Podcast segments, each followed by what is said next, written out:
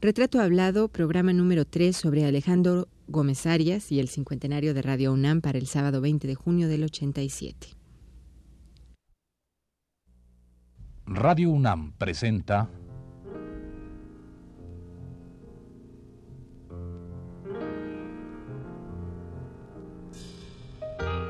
Retrato Hablado. Alejandro Gómez Arias y el cincuentenario de Radio UNAM.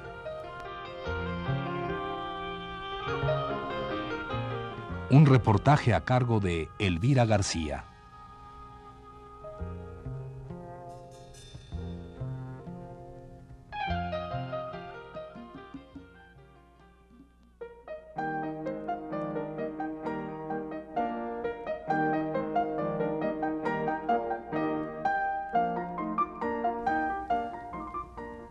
El joven Alejandro Gómez Arias, de 1937, líder de la lucha por la autonomía universitaria obtenida en 1929, con su voz clara, su perfecta dicción y su ritmo pausado, de pie ante el auditorio presente el día de la inauguración en el anfiteatro Simón Bolívar, explicó a grandes rasgos lo que sería la línea cultural y la programación de la naciente Radio Universidad Nacional.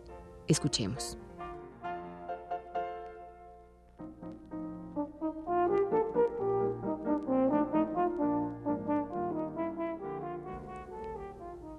En el aspecto literario, además de cursos y lecturas comentadas, el programa de XEXX y XEYU incluye un amplio repertorio de radiocomedias originales y novedosas y bien seleccionadas adaptaciones. Y más aún, lo que resulta sumamente nuevo para nosotros. Serán radiados ciclos educativos populares con el propósito de la divulgación cultural entre aquellas personas que nunca antes tuvieron esta oportunidad.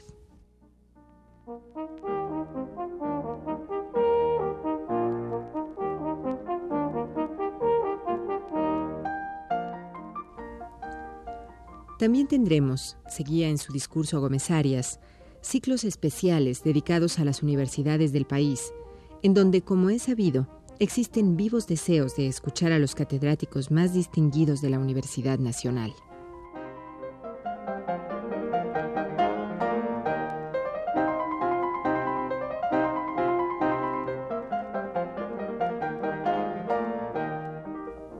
En fin, que la tarea que Radio Universidad tomaba en sus manos a partir de ese día era ambiciosa y ardua. Escuchemos al propio Gómez Arias haciendo una remembranza de aquella época.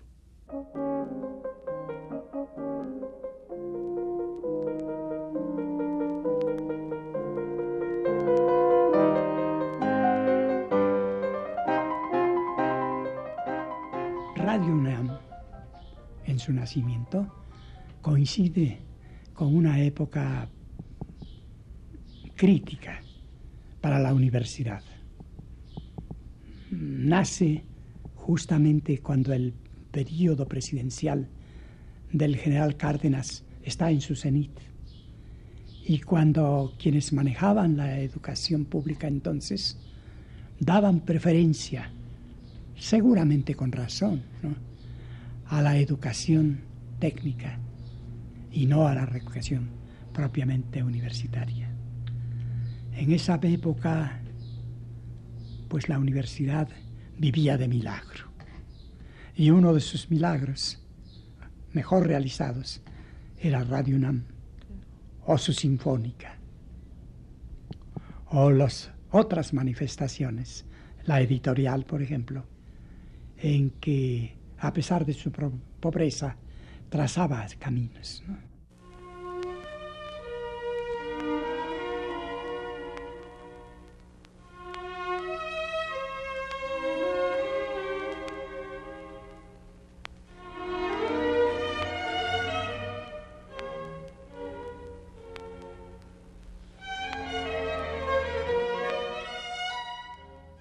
Ahora tomemos prestado un testimonio que Noica Moncada recogió en su libro Radio Universidad, Testimonios, publicado en 1980. Se trata de las palabras del escritor Salvador Azuela, quien por aquel año de 1937 fungió como jefe del Departamento de Acción Social de la Universidad Nacional.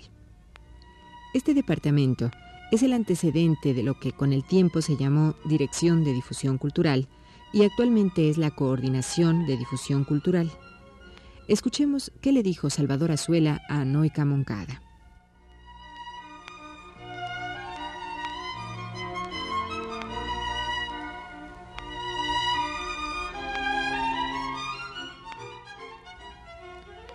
El Departamento de Acción Social se creó con la finalidad de cumplir la tercera función legal y social de la universidad. La primera es la enseñanza, la segunda la investigación y la tercera es la difusión de los valores culturales.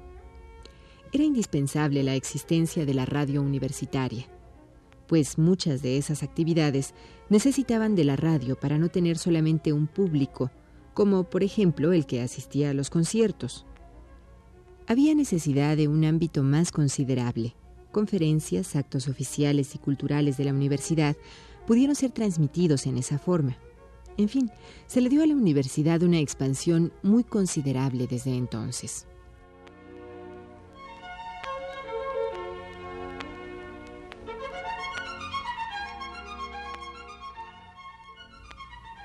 Volvamos con el licenciado Gómez Arias.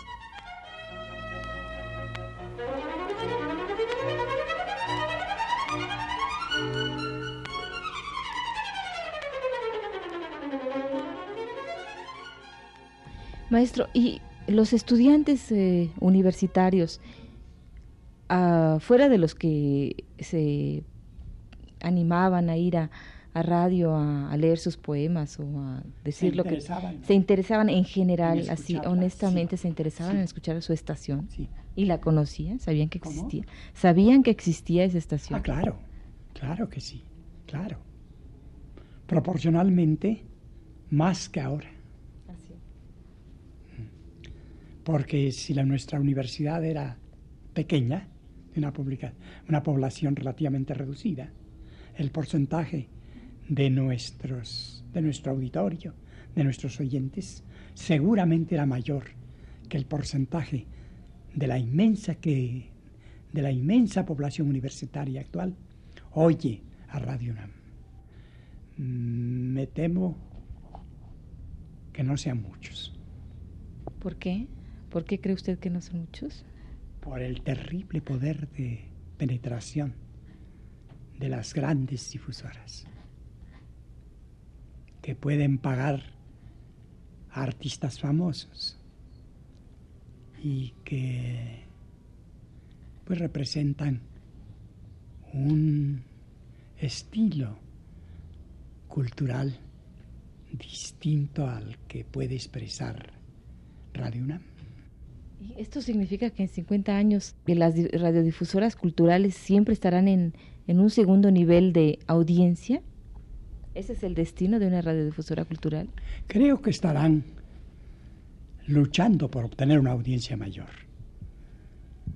Eh, pero creo también que esa lucha es desigual.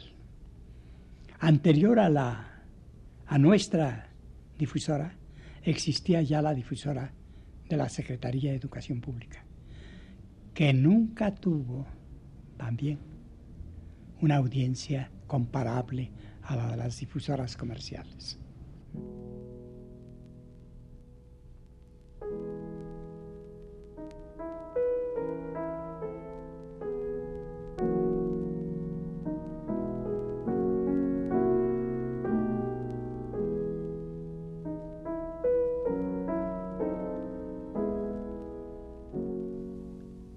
Retomemos la nota periodística que Alfredo Ramírez publicó en el Universal del año 37. Lo hacemos no solo porque es el único documento que nos deja conocer un hecho trascendental para la historia de la radio universitaria y de la radiodifusión cultural mexicana, sino porque el suyo es un texto que nos acerca al sentir de aquella época respecto al ánimo, la confianza y la esperanza puestos por el público de esos años en la naciente emisora universitaria.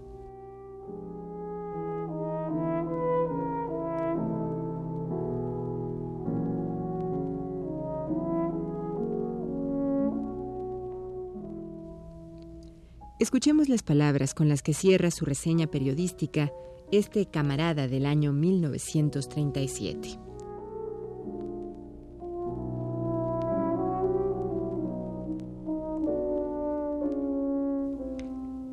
Urge hacer algo en bien del país, sirviéndose de la radio y dignificándola. No dudamos que la primera labor verdaderamente cultural que desarrolle la radio en nuestra patria sea hecha a través de los micrófonos de la XEXX.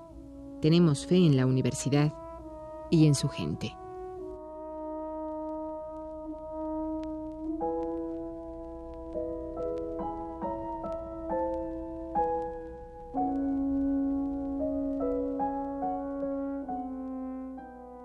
¿Quién, es el, que, ¿Quién lo sucede a usted?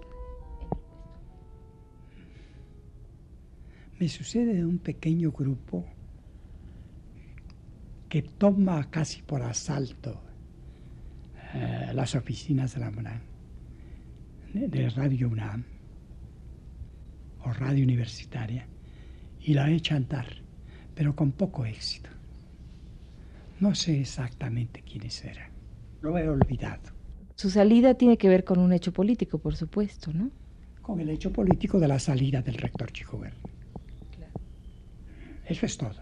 Formábamos parte del grupo al que él nos había dado oportunidad de trabajar de alguna manera como colaboradores de su rectoría. Y era natural y obligado, elemental, que saliéramos cuando él salió.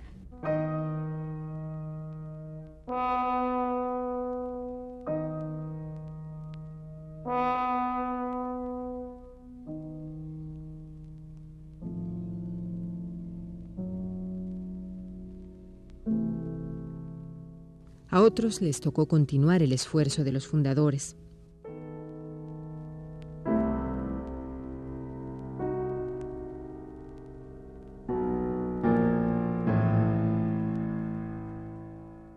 Otra cosa, usted dice que era una universidad pobre y una radio pobre.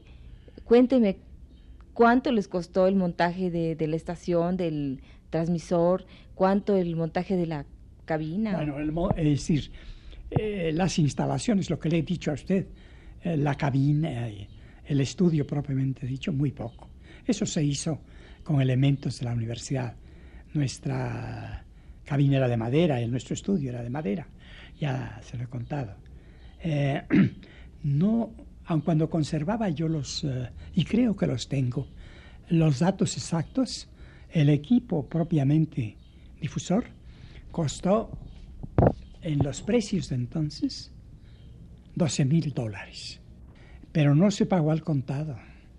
Se, pagó, se exhibieron 2 mil dólares. módicos abonos. Y lo demás en pequeños abonos. ¿Se pagaba en ese tiempo a los colaboradores espontáneos? No. Nunca. ¿O a los obligados? Obligados a veces, algunos. Los que eran profesionales o quienes tenían que transportar pesados instrumentos o equipos, se hacían esos gastos. Nunca se pagó. Todos los programas eran en vivo, entonces. Dos, En vivo, pues. Todos en vivo. Aun cuando a veces se pasaban discos, pero discos comerciales, ¿no? No discos especiales, sino discos comerciales. 58 revoluciones. ¿Eh? ¿Verdad? Que algún amigo de la radiodifusora o de los eh, que trabajaban en la emisora, muchos de ellos melómanos, tenían discos raros. Eh, Pepe Barrosierra, por ejemplo, no sé qué haya pasado con eso. Tenía un archivo para su época colosal, ¿no? Y a veces, eh, cuando se hacían ciclos de cierta música, se lo ilustraba con discos, que me imagino que pasarían mal. Radio UNAM alguna vez fue, en la época que usted le tocó, una aventura, aventura, perdón, una aventura heroica, es decir, arriesgada, en cuanto a lo que ustedes querían decir, que fuese diferente a, a, las normas de ese momento. La, la universidad era en su conjunto una aventura. Nosotros éramos una pequeña aventura dentro de la gran aventura universitaria. Violencia, choques, eh, oposición contra el Radio UNAM, nunca. José María de los Reyes, ¿qué cargo tenía? ¿O qué hacía? ¿Qué se dedicaba? Ah, José María de los Reyes era un, un abogado, profesor, muy conocido en, la, en los medios universitarios. En su juventud, él fundó las escuelas preparatorias nocturnas con el lema de la misma oportunidad para todas. Fundó muchas, pero una de ellas la fundó en el mismo edificio de la vieja escuela preparatoria. Y pasaron por esa escuela preparatoria que fundió Chema de las Reyes muchos estudiantes que completaban sus estudios o los hacían desde el principio para obtener su grado de bachilleres. Entre ellos fue alumno de esas preparatorias nocturnas un joven eh, cuyo nombre quizá usted recuerde. Se llamó Adolfo López Mateos. Quizá, quizá le suene ese nombre. A la fecha, él se encargó, a la fecha de la fundación, él se encargó, como le he dicho, de instalar las antenas en la Facultad de Ciencias Químicas. José Barro Sierra era el director artístico de la estación. Sí, bueno, ese es un nombre pomposo. Muy flamante, ¿no? Era un, ese era un nombre pomposo. Se traía los discos de su casa y los ponía. Sí, sí. Pero era él ya un especialista en asuntos musicales muy conocido. Pero también el, digamos, digamos que en radio, en radio se formó o Radio Universidad le, le sirvió como plataforma. Cuando él llegó a Radio Universidad, ya, era, ya publicaba sus uh, uh, críticas y crónicas en los periódicos, en periódicos importantes, en diarios importantes de la Ciudad de México. Y su seudónimo, uh, Saxofón Hernández, ese era su, su seudónimo, era muy leído y muy temido, me imagino, por los profesionales de la música.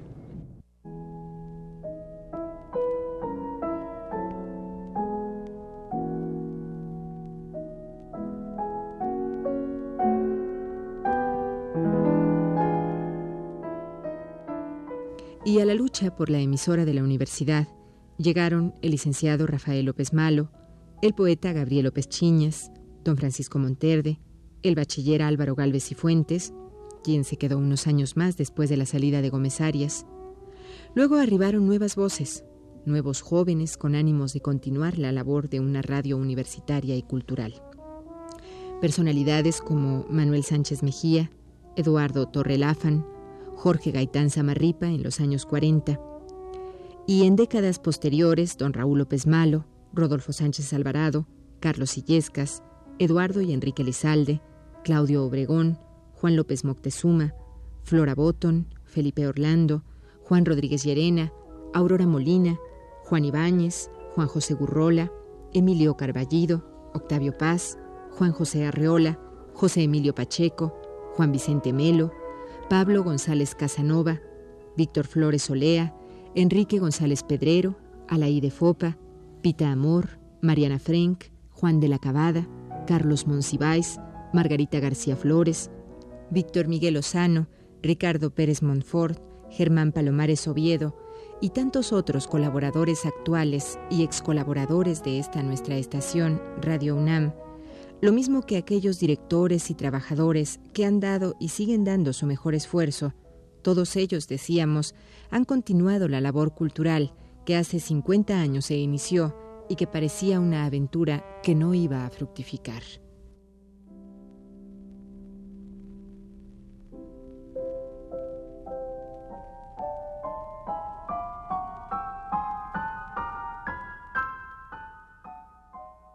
si, si la televisión está deformando, ¿qué destino le toca o qué función le toca a la radio? Principalmente creo que son agentes de formadores de una cultura musical. Eh, entonces, eso se obtiene a través de una programación inteligente y acertada. Quizá gradual, quizá también mediante programas de iniciación musical. Por otra parte, y en el caso concreto de, la, de Radio UNAM, pues eh, transmite tanto actividades culturales de la UNAM como programas científicos o culturales. Y por otra parte también, y esto para mí me parece particularmente interesante, la UNAM debe, la radiodifusora, debe recoger y llevar a su público las inquietudes y las circunstancias reales que vive la universidad. ¿Qué pasa dentro de la universidad? ¿Qué es ese monstruo viviente y tentacular que es ahora la universidad? Toda esa imagen debe transmitirla a su público la universidad. Y finalmente, ni la universidad, ni ninguna de sus agencias, aun cuando parezcan muy selectivamente culturales, puede desprenderse ni apartarse de las inquietudes de la nación.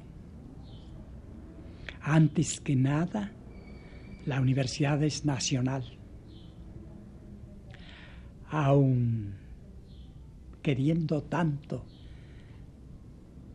como yo lo hago, el adjetivo de autónoma, por encima de todas sus, sus calificaciones, debe prevalecer el hecho de que es una organización pagada y sostenida por el pueblo para servirlo y para defender la cada día más amenazada identidad del país.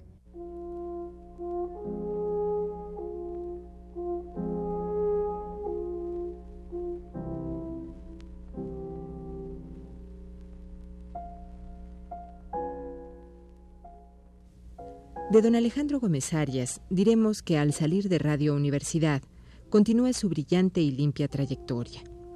En 1943 fue delegado de México a la Segunda Conferencia de Ministros de Educación en Panamá. También colaboró en la organización del Colegio Nacional y pronunció el discurso inaugural.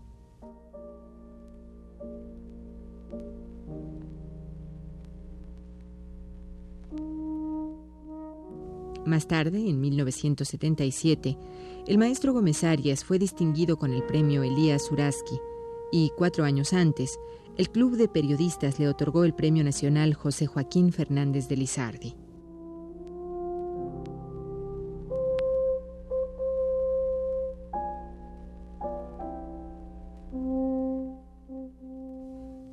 Sus trabajos en el campo de la educación incluyen numerosos cursos especiales, conferencias y artículos en los que se concentra y define la incansable preocupación de Gómez Arias por los problemas de la universidad y de la juventud mexicana.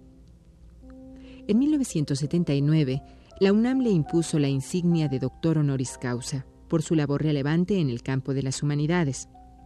Recientemente, la Unión de Periodistas Democráticos lo propuso para ser galardonado con el premio José Martínez de la Vega.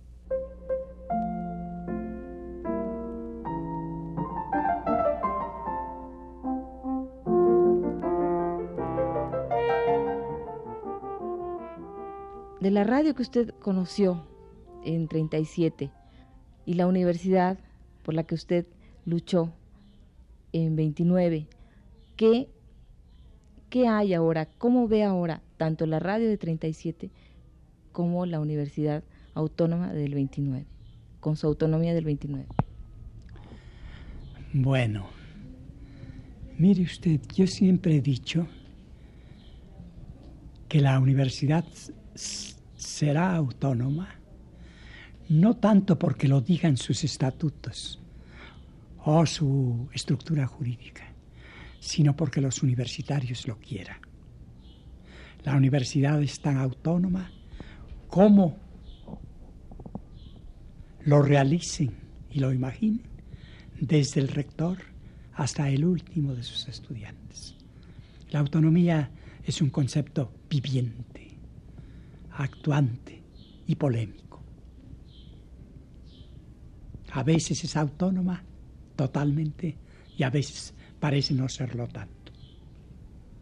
Tengo gran estimación por el rector Carpizo, eh, porque es joven, porque tiene ideas y porque creo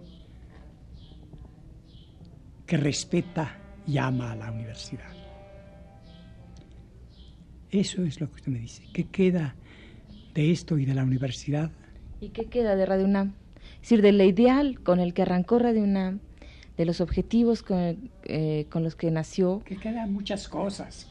Quedan muchas cosas. Es decir, no, es decir si, si de alguna manera sigue fiel a esos objetivos y a esta, a este ideal de arranque. No lo sé porque, como hemos dicho muchas veces, no, la he seguido. Pero quedan muchas cosas. Unas son posibilidades y otras son realizaciones. Queda, entre otras cosas, para hablar de este momento, un hecho que tiene cierta significación dentro de la infinita modestia del episodio. El hecho de que usted haya venido a entrevistarme.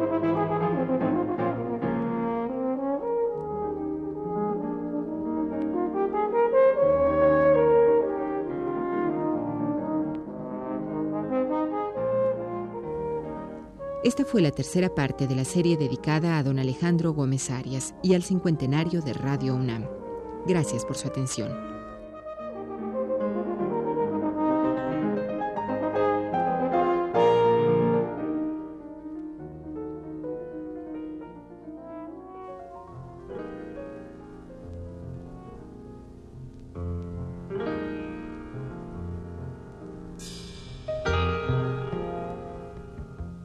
Radio UNAM presentó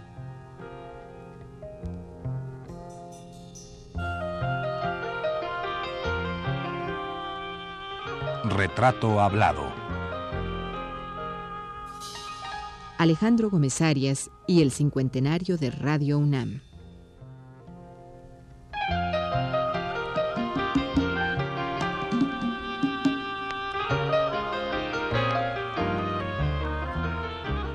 Reportaje a cargo de Elvira García. Grabación de Antonio Bermúdez y Carlos Zorrilla. Montaje de Abelardo Aguirre. En la voz de Yuriria Contreras. Fue una producción de Radio UNAM.